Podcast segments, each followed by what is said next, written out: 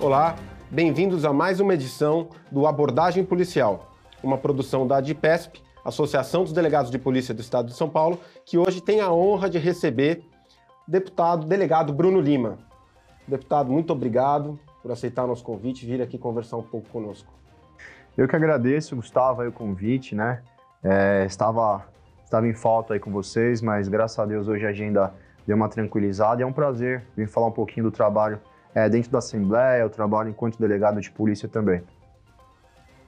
Delegado Bruno Lima é deputado estadual pelo PSL, formado em Direito pela FMU, especializado em Direito Penal, tornando-se delegado de polícia no ano de 2011, aos 26 anos. Na Polícia Civil, destacou-se pelo trabalho em defesa dos animais, combatendo canis clandestinos, maus tratos e tráfico de animais silvestres. Em 2018, foi eleito deputado estadual com mais de 100 mil votos, sendo o quarto candidato mais votado do Estado. Deputado, é, em menos de 10 anos, entre concurseiro, delegado de polícia e deputado estadual. Conta um pouco para a gente dessa trajetória, primeiro é, no ingresso na carreira de delegado de polícia e depois o que te fez tomar essa decisão de se lançar à vida política e se tornar deputado estadual? É, eu entrei na faculdade de novo, 17 anos. É, tive um professor delegado, Dr. Desgualdo, que, pô, me inspirou bastante, assim, né? As pessoas perguntam, ah, você já entrou na faculdade de Direito querendo ser delegado? Não, né? Com 17 anos é difícil você ter, né? Você entra, você gosta de um curso, você entra e você não tem noção ainda, né? De qual carreira você vai seguir, se você vai advogar, se você vai prestar concurso para promotoria, para magistratura, enfim. E por conta do doutor aí, Desgualdo, é, do cheiro de sangue, da pólvora e tudo mais, é, eu tive esse, esse gosto por, por ser delegado de polícia, com 22 anos me formei, já fui aprovado direto no, na OAB. E no quinto ano de faculdade, né, até para os concurseiros, no quinto ano de faculdade eu já fazia cursinho. Então eu fazia faculdade no período da manhã, de tarde eu ia para o cursinho e ficava até a noite. Já para delegado de polícia? Para delegado de polícia. Então é um, é um, super conselho aí, né? Se você puder focar já no curso que você quer, né? Hoje em dia é muito complicado por conta dos espaçamentos dos concursos, mas se você já puder traçar essas metas, né? é super importante. Logo que eu saí da faculdade, né, e depois de aprovado na ordem, eu prestei delegado no Distrito Federal e fiquei por uma questão, não esqueço até hoje, né? E aí é um aprendizado é, meu e também um aprendizado que eu posso passar de sempre ler o edital. Eu estudava pelo livro de Celso Antônio Bandeira de Mello, Direito Administrativo, e o, e, era, e, o, e o concurso usava Maria Helena Diniz. Então, Sim. totalmente diferente, as classificações totalmente diferentes, e foi o que me derrubou. E aí eu falei, ah, agora eu vou pegar e vou bater o edital e vou esperar o concurso que eu quero, que era São Paulo. E aí abriu em 2011, eu passei, foi aprovado e, pô, fui trabalhar direto na Zona Norte, onde é a minha região. É, sempre gostei de trabalhar como delegado, nunca tive né, esse contato com a política. Eu não tenho ninguém na política, não tenho pai, não tenho tio, não tenho avô político, muito pelo contrário. E fui para essa área da política aí por conta de convite de amigos, né, que é, visualizava meu trabalho ali na Zona Norte, alguns empresários, algumas as pessoas da população que eu atendia, que solicitaram, pô, sai para política e acabou dando certo, cara, assim, então a gente tem feito um trabalho e é, encorajar os outros colegas aí também a se lançarem candidatos, que a polícia precisa dessa representatividade. Quais os maiores desafios que você encontrou durante a sua carreira como delegado de polícia? Cara, como delegado, várias situações, né? Eu acho que é, com todo respeito né, a, ao diretor do DECAP na época, ao delegado geral de 2011, é difícil você é, visualizar um, um, cara que acaba de passar no concurso com 25 anos para 26, que advogava três anos e estudava, era concurseiro e tudo mais, assumir uma cadeira num plantão depois de três meses de preparação. Então a minha maior dificuldade no começo foi essa, assim, né? As ocorrências chegavam, a gente às vezes não sabia muito é, como atuar ali, você vai se acabando se você acaba se apegando assim a, a, delegados mais antigos, né? Mas, né, em que pese aí todo todo o ensinamento da Cadepol, eu acho que poderia ter um, um pouquinho mais de duração o curso, né? Certo. Os concurseiros não me matem. Mas isso na, na prática faz muita diferença. Três meses para você formar um delegado de polícia que tem a caneta na mão e está decidindo a liberdade de uma pessoa, eu acho que é muito pouco. Então essa foi a minha maior dificuldade. Acho que foi essa aí. E a, é, você chegou a trabalhar com uma dificuldade de déficit de pessoal, estrutura, uh, equipamentos, por exemplo? Na sua unidade isso era razoável? Cara, eu fui direto para o 13DP, eu fiquei em segundo é, da Zona Norte da capital, o Rodrigo ficou em primeiro. Não, na verdade foi o Ricardo Cred ficou em primeiro. E aí ele escolheu o vigésimo, Água Fria, e eu escolhi o 13, que é bem próximo à minha residência, né? E, cara, por incrível que pareça, assim, apesar da defasagem natural, não era uma delegacia, assim, das mais deficitárias, né? A gente tinha um grupo bacana de investigação, nós tínhamos viatura, nós tínhamos colegas, né? Então, é, quando eu escutava o depoimento de outros amigos que estavam em outros distritos, eu me sentia privilegiado por ter trabalhado embaixo da seccional, no 13DP. Então, claro, em várias situações a gente precisava um ajudar o outro, né? Super importante essa parceria entre os delegados, né? É um acabava cobrindo, quando não precisava tirar férias, tirava licença. Mas eu não, não reclamo, assim. Da estrutura que eu trabalhei, eu não posso reclamar, não. Certo.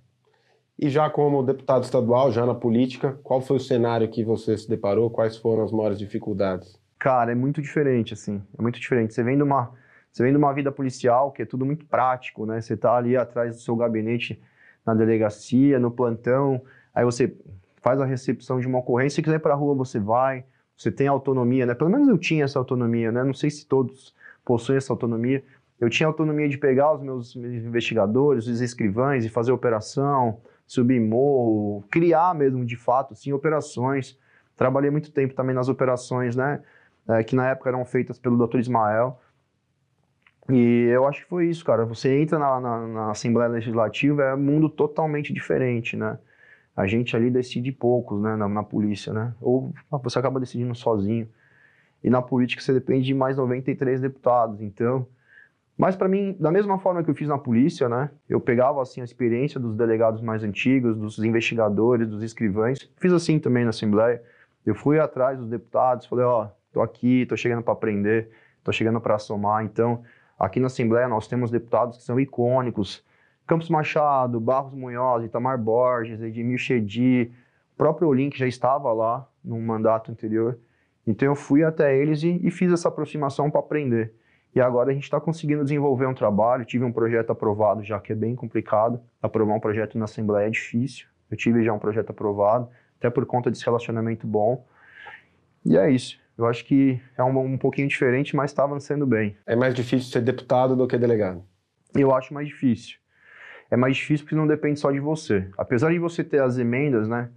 As emendas são valores que o deputado pode indicar para as cidades, né? Que você acaba vendo é, a sua atuação fazendo a diferença concretamente.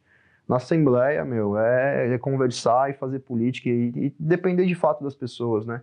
Tem projeto que sua própria bancada não vai apoiar e mais a do, do PT vai apoiar. Então, é um negócio muito, é um jogo de xadrez, eu falo, né? Legal. Fala um pouco da sua atuação como parlamentar. É, quais os projetos que você já propôs, esse que você já comentou que você aprovou, e o que, que você tem pela frente aí como, como ideia de projeto legislativo? Cara, infelizmente, né, o deputado estadual ele não pode apresentar um projeto que onere, né, que crie custos para o governo, senão eu proporia todo mês aumento para a polícia aí, enfim, aumento de efetivo. Mas a gente tem atuado bastante na causa animal. Nós temos apresentado muitos projetos em prol da causa animal, educação da causa animal nas escolas. É, a gente fez um pacote anticrime de maus tratos, enfim. Tenho feito bastante coisa também sobre violência doméstica. E esse que foi aprovado, que era o meu xodó, assim, que, cara, eu, eu, quando, eu entrei na, quando, quando entrei na Assembleia, eu falei, esse é o primeiro projeto que eu quero aprovar, foi a questão da merenda. Então, é, recebi dois garotos uma vez na delegacia que estavam de férias e não tinham o que comer. Levei eles na cantina e tudo mais, ali nos barzinhos que tem em volta das delegacias, dei comida, enfim, isso me marcou muito. E enquanto deputado também, recebi dois garotos, né, inclusive tenho foto disso, que estavam em férias escolares e não tinham o que comer. Nós demos pacote de bolacha, enfim, ajudamos. E agora, né, foi aprovado, falta a sanção do Dória aí, vamos ver como é que vai ficar. A gente estive com o secretário de Educação, Rocieli, que é um projeto que obriga o governo a fornecer merenda nas férias escolares. É muito bom, né? vai impactar diretamente aí dezenas, centenas de crianças, né? vai ter um, um impacto financeiro aí, até foi esse o pega lá para aprovar, que gera custo, não gera custo, então nós estamos dependendo do João Dória aí, do governador. Fico feliz porque o secretário de Educação né, falou que, independente da sanção ou não do projeto, ano que vem nós teremos já. Então, depois do segundo bimestre do ano que vem, o governador vai começar a fornecer a merenda nas férias junto com atividades culturais e esportivas. Então, ele gostou muito do projeto e, e claro, sem vaidade nenhuma, sem vaidade, ah, preciso ter meu projeto sancionado, não. Amanhã, é, ano que vem nós teremos o resultado concreto do projeto, que é o alimento para as crianças e adolescentes. Está previsto para ser votado na Assembleia o projeto de reforma administrativa do governo. Os policiais civis, justificadamente, se preocupam novamente é, com a ameaça de retirada de seus direitos, né? depois de todo o processo que a gente já sofreu com a reforma da Previdência, apesar da minimização dos danos. É, agora, justificadamente, os policiais civis estão muito preocupados com a questão da reforma administrativa. Quais as perspectivas que você observa nesse sentido? É, nós sabemos que, invariavelmente, essa reforma vai chegar na Assembleia. Isso aí, né? Temos agora esse pacote que o governador enviou, que é a questão da desestatização e extinção de várias empresas. Nós já estamos atuando, né, junto com, com as associações e sindicatos de outras categorias. E pode, vocês podem ter certeza que é, qualquer projeto que surgir na Assembleia, é, que acaba que acabe diminuindo os direitos dos policiais, a gente vai acionar a associação, estaremos nós juntos. vamos acionar o sindicato e estaremos brigando. Né? A briga e a luta, vocês podem contar sempre com a gente. É, o trabalho né, nessas situações não é conosco, é dissuadir os demais deputados a votarem a favor. Né? Então, emendas que, porventura, nós precisemos apresentar, nós vamos estar juntos e vamos estar lutando por vocês, podem ter certeza. Com a faca nos dentes. Sempre. Estaremos. Falar um pouco da realidade da Polícia Civil do Estado de São Paulo, a nossa Polícia Civil. Né? A Polícia Civil sofre com uma realidade em que temos um déficit de mais de 14 mil policiais civis. É, recebemos, nós policiais civis do Estado de São Paulo, os piores salários de toda a federação. Temos dificuldades em relação à infraestrutura precária, é, falta de equipamentos, segurança, armamentos de má qualidade, enfim. É, o que, que a gente pode esperar da Assembleia Legislativa? É, qual é a visão que a Assembleia Legislativa tem em relação à Polícia Civil do Estado de São Paulo, as necessidades da Polícia Civil do Estado de São Paulo? Eu acho que foi muito importante, né? É, nós tínhamos um representante, o deputado delegado Olim, eu entrei também, a da delegada Graciela.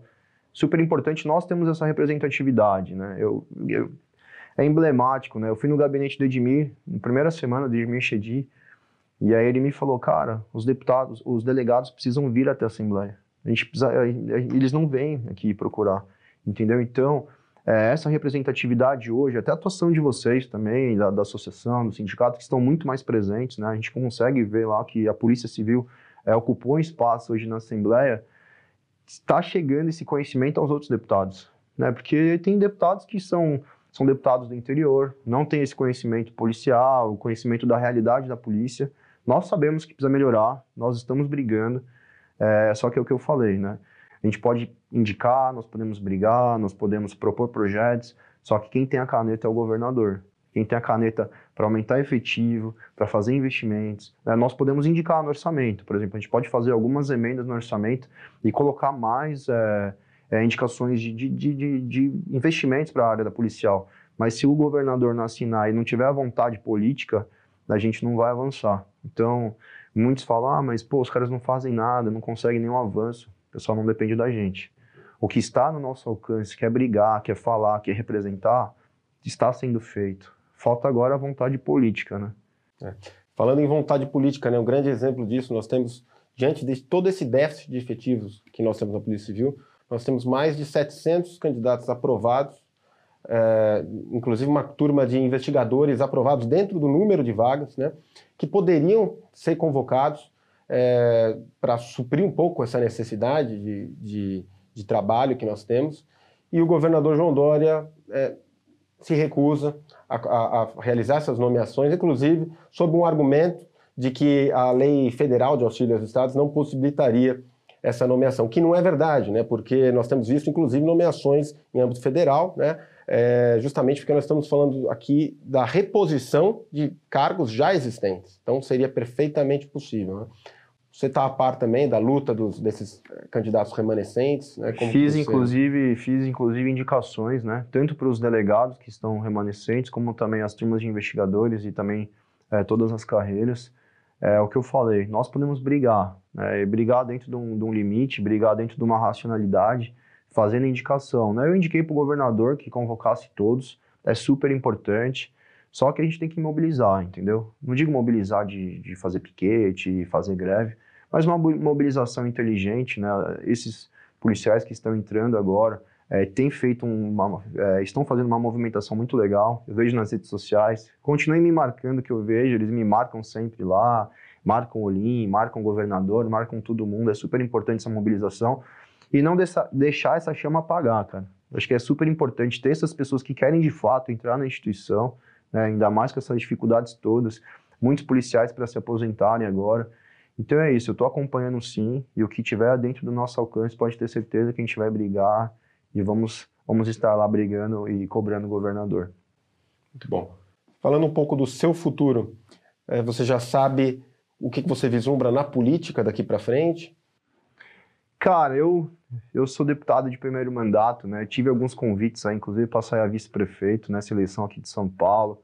Tive algumas cogitações para ser candidato no interior também mas eu quero cumprir meu mandato. Eu acho que está muito cedo para eu falar agora, prospectar uma eleição para deputado federal ou, enfim, uma reeleição para deputado estadual. É, eu quero trabalhar, quero trabalhar até 2022 e a gente vai sentar, é, formar um grupo aí de, de cabeças, né, e tentar tentar ver onde eu posso agregar mais para a polícia, onde eu vou agregar mais para a causa animal, enfim, para todas essas bandeiras que eu trabalho aí.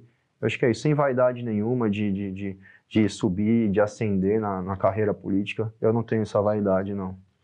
Um sonho como delegado de polícia e um sonho como deputado estadual? Cara, um sonho como delegado de polícia, cara, é ver as delegacias de verdade, cara, cheias, meu. De verdade, assim, com, com os quadros completos, com, com, com as equipes fazendo, fazendo de fato as investigações. Não vou apontar aqui dedo para ninguém, é, para falar dessas produções que o pessoal tem pedido, entendeu? Os policiais reclamam muito mas de fato a polícia realizar é, a, tarefa constitucional dela, que é o trabalho de investigar, cara. Sabe, entrar numa uma, uma delegacia, ter uma estrutura bacana para eles trabalharem, não ter nenhuma defasagem de, de material e de, e de pessoas também. Deixa, esse é meu sonho. E a questão salarial, né? Isso aí tá acima de qualquer, de qualquer coisa. E como deputado, cara, eu, eu tenho alguns projetos ainda que eu, que eu quero aprovar, né?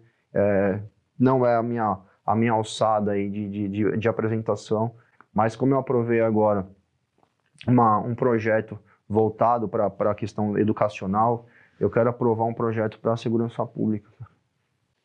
É como eu sempre digo, né? É, nós, policiais civis, tudo que nós queremos é a possibilidade de desempenhar o nosso papel, cumprir a nossa missão em toda a sua plenitude. Né? A gente faz muito pela sociedade, é, mas nos frustra saber que poderíamos fazer muito mais caso tivéssemos a devida valorização, investimento, respaldo por parte do governo. Estamos juntos nesse sonho, tenho certeza. Exatamente. Tem muitos policiais que reclamam, falam, nossa, a gente podia, né, tantos crimes que a gente podia rachar, esclarecer, enfim, a gente não consegue porque tem o um plantão, tem isso e tem aquilo, tem transporte preso, tem ordem de serviço para fazer, então eu queria que a polícia ficasse focada na investigação, que a gente ia dar um resultado tremendo para a população. Pode Sem ter certeza. alguma.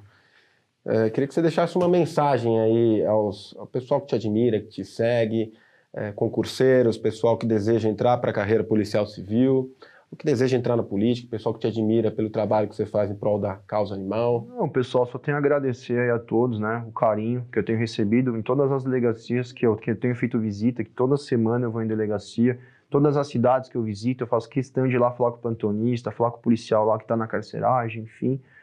E não vamos perder as esperanças, pessoal. É, é, difícil, né? Eu não me arrependo de jeito nenhum. Pode ter certeza que vale a pena, cara. Ser policial tá no sangue vale muito a pena. É isso. Suas considerações finais, algo mais que você queira dizer? O microfone, uma abordagem não. Estou sempre à tá? disposição. Estou tá... sempre à disposição aí da associação. É, parabéns pelo trabalho que vocês têm desempenhado, cara. É, eu acho super importante essa representatividade. A gente estava até comentando agora no café, é, cada um com um ponto de vista diferente e sempre todo mundo é, visando um objetivo final que é o bem da Polícia Civil como instituição. Sem dúvida alguma. Conte conosco nessa missão. Parabéns pelo trabalho e muito sucesso nessa jornada. Obrigado. Valeu. O Abordagem Policial fica por aqui. Fiquem ligados nas próximas edições. Uma produção da ADPESP, Associação dos Delegados de Polícia do Estado de São Paulo. Um abraço, até.